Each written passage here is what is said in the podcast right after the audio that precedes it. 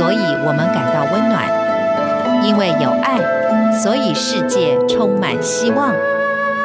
十分暖心文，传递善美乐，让爱无所不在。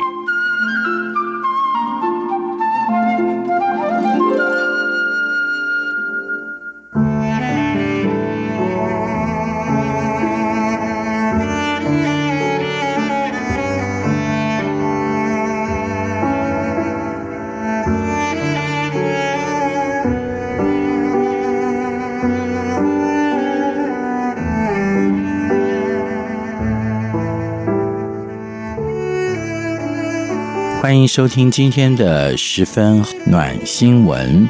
我们继续为您介绍投身台湾医疗各个角落有特别贡献的医护人员。今天我们要介绍的是，我们称她呵护生命于手的祖母级修女施雅璞。时间晚上七点。台东圣母医院里面，相较于白天人声喧哗、医疗人员忙碌穿梭的情形，已经沉静了许多。晚上轮值的施雅璞修女，却也不敢丝毫松懈，依序的一一巡视病房。妇产科病床的一位产妇，令施修女特别的挂心。倒不是因为产妇是以前医院的助理护士的母亲，而是以她四十二岁的年龄要再生小孩，不仅产妇本身，就连伴随的家人也不禁有点忐忑不安。夏普到她的病房探视，除了安慰这名产妇要多宽心，说一切都会顺利。并且带来一串镶有圣母相片的项链，而由于隔天要进手术房剖腹生产，所以该绑在手上。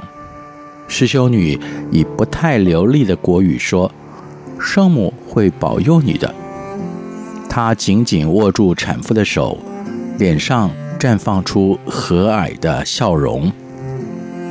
来到婴儿室，护士告诉他一个婴儿的状况不太好。施雅璞详细的询问病情，决定打电话给医院值班的医生，请他过来一下。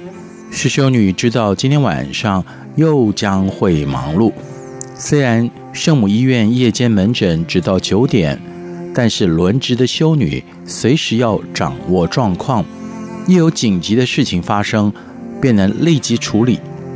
施修女说：“每一次轮值的时候，就算是没有事可以上床睡觉，也只能睁一只眼闭一只眼，随时警觉有没有紧急的电话打进来。”初次见到施雅璞的人，看她敏捷的身影往来于病房之间，都很难想象她已经是七十多岁的人了。医院的员工佩服他充满精力，连年轻的护士也自叹弗如。问他为什么能够时时刻刻地保持这样的体能，从不露出疲态。施雅璞回答：“这可能是源自于他的母亲，他深受母亲的影响。”施雅璞说：“我一直和母亲的关系很密切。我的母亲是一个非常聪明的人，家中的兄姐。”都很听他的话，因为我们知道他对生命有十分特殊的机智和洞见。他的生活哲学便是热爱人群，时时教导我们要有宽的心去接纳生病穷苦的人。凡是看见需要的人，母亲一定把他们带进屋里，想家照料。在家里，九个小孩，施雅璞是排行老幺。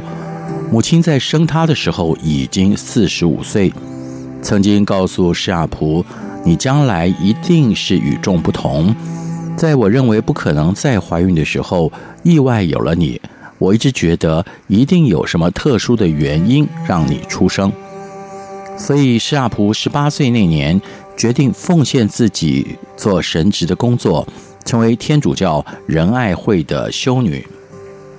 当施雅璞在美国大学完成护理教育，并且取得护理行政管理的硕士学位，而且出任维吉尼亚州德堡医院附设护理学校校长职务的时候，又是什么样的机会，使得施雅璞风尘仆仆，飞到了陌生的太平洋彼岸台湾，甚至是偏远地区的台东为病人服务呢？施雅璞说：“我想是各方面的机缘巧合让我来到这里。其实，在这之前，他就有心把自己奉献出来，到偏远的国度为需要帮助的人民服务。在五十九岁的时候，和自己最亲、仅差两岁的姐姐安，因为癌症去世。而当时阿婆的伤痛好像整颗心被掏空。”正好他在美国的工作也告一段落，有时间，没有任何牵绊，可以再次的奉献。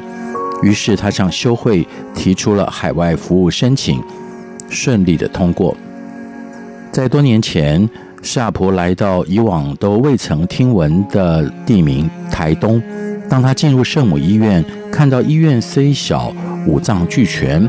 各种医疗设施也还称得上是完备，所以开始他人生中的第二个生命，肩负起医院护理教育的重责。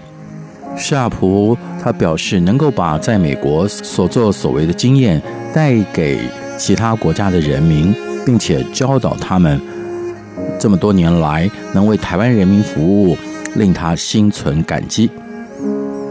他更感到高兴的是，在台湾，他又能够非常积极地从事护理工作，再一次接触病人，能够亲自照顾病患，令他感觉非常的好。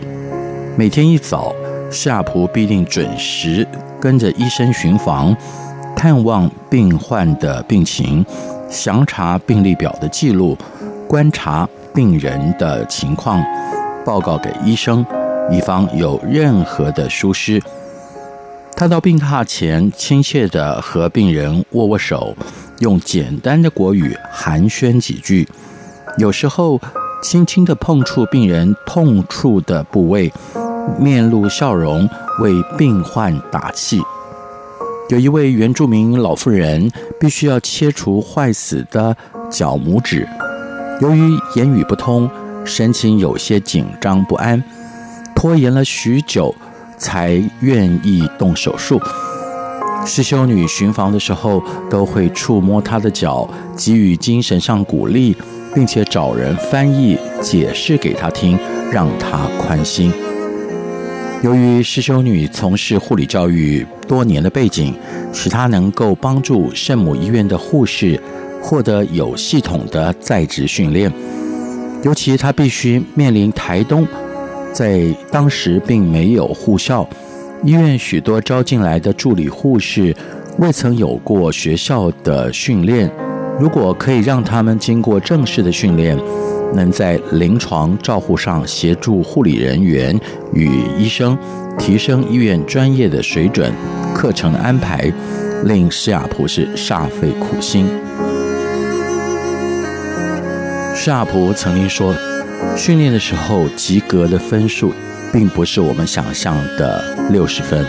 他说，在照顾病人的时候，及格就是一百分。